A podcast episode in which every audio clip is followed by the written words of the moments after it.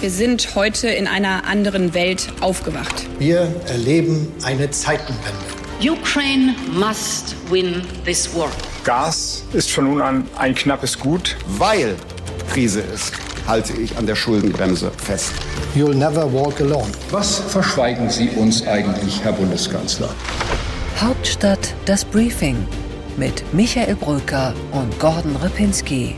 Live von der Pioneer One. Herzlich willkommen, liebe Zuhörerinnen und Zuhörer zum Hauptstadt-Podcast. Es ist Freitag, der 28. Juli, eigentlich Sommer. Draußen fragt man sich, ist es wirklich Sommer? Und ich frage das mein Gegenüber heute. Es ist Rasmus Buchsteiner, unser Chefkorrespondent. Hallo Rasmus. Grüß dich, Gordon. Rasmus, was sagst du zu diesem Wetter? Ist das Sommer? Nicht wirklich. Also ich muss sagen, ich war heute Morgen im Freibad, äh, um das mal zu testen. Es war wirklich leer, es war kalt und äh, ich war froh, als ich wieder draußen war. Es sind die besten Freibadzeiten, wenn man ganz ehrlich ist, äh, weil man in Ruhe seine Bahnen schwimmen kann, weil Menschen etwas anderes tun, zum Beispiel sich die Bettdecke nochmal über den Kopf zu ziehen. Womöglich machen das auch einige Politikerinnen und Politiker, wir wissen es nicht. Wir sind in der parlamentarischen Sommerpause angekommen. Und die Wettervorhersage, wenn man in die nächste Woche blickt, die ist wirklich also desillusionierend, muss ich sagen. Und äh, vielleicht haben wir da jetzt den kongenialen Übergang zu unserem Thema, über das wir sprechen wollten. Dein Urlaub.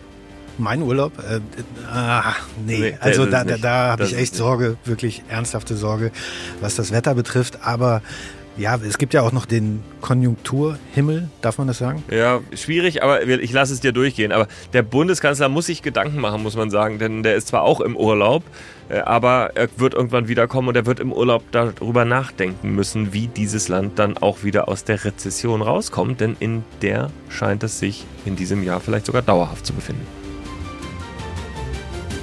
dass es sich verfestigt, da deutet einiges darauf hin. Und wir hatten jetzt nochmal Zahlen diese Woche vom IWF und die haben gezeigt, äh, minus 0,3, das ist äh, der Forecast für dieses Jahr für Deutschland. Deutlich äh, unter den Mitbewerbern, sage ich jetzt mal, die Industrieländer rund 1,5 Prozent Wachstum vorhergesagt. Und es ist dann also ein scharfer Kontrast. Im vergangenen Sommer, da waren wir alle in Angststimmung und haben äh, gedacht, was kommt da jetzt auf uns zu? Letztlich der Jahresabschluss war ganz okay mit den 1,9, fast 2 Prozent Wirtschaftswachstum und jetzt diese Voraussicht. Und äh, ja, man kann sich fragen, was macht eigentlich der Wirtschaftsminister? Absolut. Jetzt muss man sagen, die 1,9 aus dem Jahr 2022 war natürlich auch eine Reaktion auf Corona, zwei Corona-Jahre, die davor waren. Das heißt, äh, eine erwartete Erholung und eigentlich hätte man doch auch irgendwie gehofft, dass man da halbwegs rumkommt. Vor allem, weil Deutschland sich ja ganz äh, krisenfest gezeigt hat, eigentlich in den vergangenen Jahren und auch besser performt hat, wenn man das so sagen kann, als äh, andere Länder in Europa. Das scheint jetzt vorbei zu sein. Und für Robert Habeck ist das besonders schwierig, muss man sagen, weil er ja eigentlich auf Klimapolitik setzen möchte, trotz des Krieges in erster Linie und äh, jetzt muss man sagen, trotz der Wirtschaftsentwicklung. Und dieses Thema rutscht natürlich nochmal weiter in den Hintergrund. Das wird eine ganz spannende äh, Debatte dann sein, wenn man aus dem Sommer herauskommt, in, hinein in die politische Zeit wieder im September.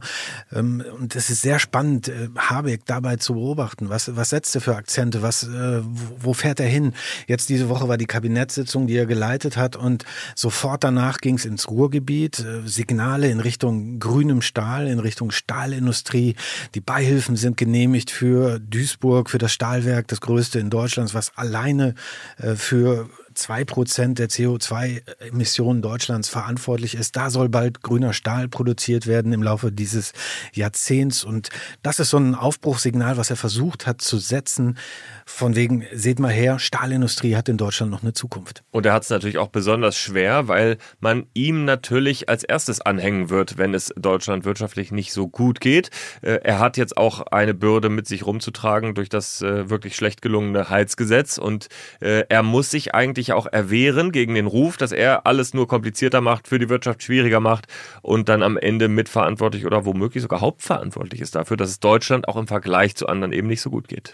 Da sind wir bei Ludwig Erhard, 50 Prozent Psychologie, das hat er mal gesagt, über die Wirtschaft äh, soll er gesagt haben. Und das ist jetzt die Frage, Scholz, Lindner, Habeck, finden die eine gemeinsame Überschrift und gehen sie da raus und äh, haben sie sozusagen auch in sich, tragen sie in der Ausstrahlung, in ihrem Politikstil, in der Art, wie sie es ansprechen, auch Optimismus hinein in die politische Debatte und welche konkreten Akzente setzen sie dann? Genau, eins können wir, glaube ich, hier an dieser Stelle ausschließen. Es wird wahrscheinlich keine großen Konjunkturpakete geben, denn wir sind ja durch Jahre der Konjunkturpakete gegangen. Jetzt Corona äh, vor allem äh, voran. Und äh, deswegen gibt es eigentlich nur noch eine Möglichkeit, nämlich Investitionen oder Vergünstigungen auf der Unternehmensseite. Und da haben wir natürlich große Debatten, gerade zum Beispiel um den Industriestrompreis, der aber eben auch umstritten ist soll die Antwort sein auf den Inflation Reduction Act. Das ist immer die Folie, auf der diese Diskussionen in Deutschland stattfinden. Und es wird natürlich noch die Frage gestellt werden, wie viel Geld ist da überhaupt in der Finanzplanung noch da? Und da läuft im Moment hinter den Kulissen sehr, sehr viel. In der kommenden Woche, vielleicht in der Woche danach, ist im Kabinett der Wirtschaftsplan des Klimafonds, des Klima- und Transformationsfonds. Hört sich ein bisschen technisch an, ist aber eine Art Schattenhaushalt, aus der sehr, sehr viel gemacht werden soll für zukünftiges Wachstum. Ich nenne jetzt mal ein Beispiel. Investitionsgeld für die Bahn soll da rausgenommen werden. Es sollen die Investitionen äh, in die Chipindustrie, unter anderem in Magdeburg, äh, daraus bezahlt werden. Und solche Investitionen sind wirklich Zukunftsinvestitionen und darauf wird jetzt geschaut, Angebotspolitik, das ist das große Stichwort der Bundesregierung und der Minister, die sie tragen und darauf wird jetzt geschaut. Ja, aber auch das alles umstritten, muss man sagen. Der KTF eben äh, ein großer Fonds, aus dem man sich theoretisch viele Gelder nehmen kann, aber äh, jeder deutet das natürlich so um, wie er oder sie es gerne hätte im Moment, was da eben vielleicht Zukunft, Transformation finanzieren kann. Das ist ja ein sehr weites Feld, ein sehr weiter Begriff. Christian Lindner natürlich eher etwas am Bremsen. Auf der anderen Seite natürlich gerade bei der SPD und bei den Grünen Begehrlichkeiten, sowas wie den Industriestrompreis äh, dort zu finanzieren. Also ich glaube, da werden wir noch eine Menge Streit erleben. Christian Lindner hätte natürlich eine Antwort, äh, wie man Angebotspolitik machen kann, nämlich man könnte Steuern senken. Das hat er schon ähm, vorgelegt, ein Konzept für Unternehmenssteuerreform, für Prämien, für Investitionen ist in seiner in seinem Volumen noch recht begrenzt. Ein einstelliger Milliardenbetrag wird da eingeplant. Klar klar, die FDP, die kann sich da immer mehr vorstellen, auch Richtung Einkommensteuer. Das wiederum, Gordon, wird es in dieser Koalition nicht geben. Aber natürlich, äh, die Arbeitnehmer, sind äh, auch im Blickpunkt. Und wenn man auf den Arbeitsmarkt schaut, da kommen erste Alarmzeichen im Augenblick. Normalerweise ist es ja so, dass wir in der Sommerpause im, im Sommerzeitraum keinen Anstieg der Arbeitslosigkeit erleben. Und ich kann mich erinnern an die letzte Arbeitsmarkt-PK von Andrea Nahles, der Chefin der Bundesagentur für Arbeit. Da hat sie gesagt, Leute, Jahre nicht passiert, aber die Arbeitslosigkeit steigt. Und nächste Woche, das werden wir dann sehen, mit welchen Zahlen sie dann kommt. Ja, Rasmus, und damit gehen wir dann auch in eine Phase, die total spannend wird, denn der nächste Wahlkampf steht dann ja in der nächsten Phase vor der Tür. Und da wird es dann die Frage geben, wie man dagegen vorgeht, was man wirklich macht, äh, an welcher Stelle man etwas verändert. Ähm, der wirtschaftspolitische Wahlkampf wird ja auch ein sozialpolitischer Wahlkampf mutmaßlich werden. Du wirst auf der einen Seite bei Union, aber dann vielleicht auch bei FDP ganz andere Antworten hören als bei den Grünen und bei der SPD. Und äh, ich glaube, wir können davon ausgehen, dass wir mit dieser Debatte darum, wie es wirtschaftspolitisch in Deutschland weitergeht, schon einen Vorgeschmack auf den Bundestagswahlkampf 2025 erleben.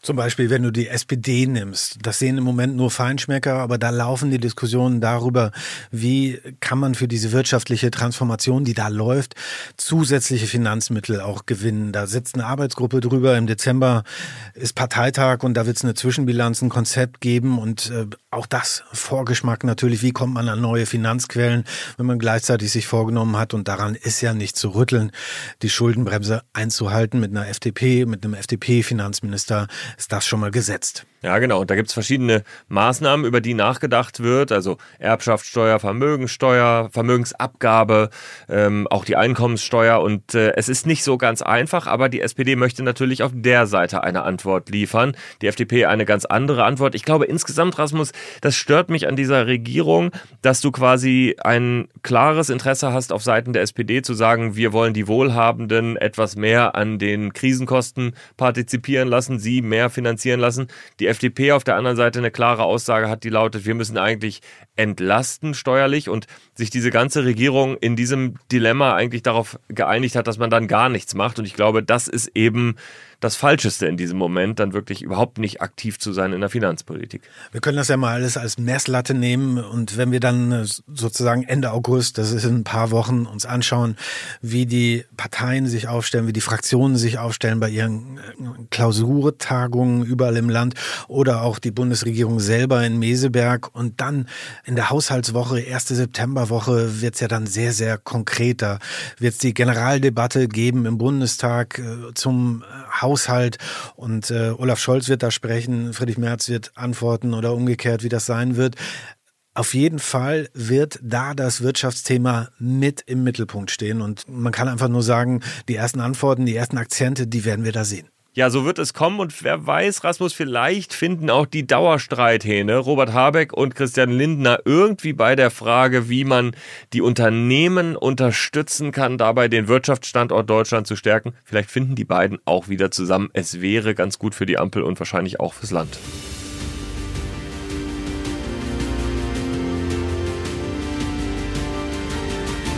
Unsere weiteren Themen heute im Deep Dive geht es um Friedrich Merz, die CDU und die AfD und die Frage, ob es eine Zusammenarbeit auf kommunaler Ebene geben darf.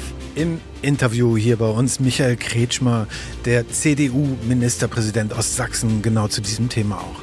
Bei What's Left sprechen wir über den Niger, das eigentliche Hoffnungsland der Deutschen. Nicht nur, wenn es um den Abzug aus Mali geht, aber überhaupt um die Präsenz in Westafrika und den Putsch und die Krise, die dort gerade sich vollzieht. Bei What's Right die Frage nach Selbstzweifeln in der CSU angesichts gesunkener Umfragewerte. In der Partei wächst jetzt die Nervosität. Bei What's Next diskutieren wir ein echtes Sommerthema, nämlich der Bundestag wird renoviert und es geht an die Stromversorgung. Im kürzesten Interview der Berliner Republik sprichst du, lieber Gordon, mit unserer Kollegin, unserer ehemaligen Kollegin vom RND und hier von Pioneer, jetzt beim Spiegel, mit Marina Kombaki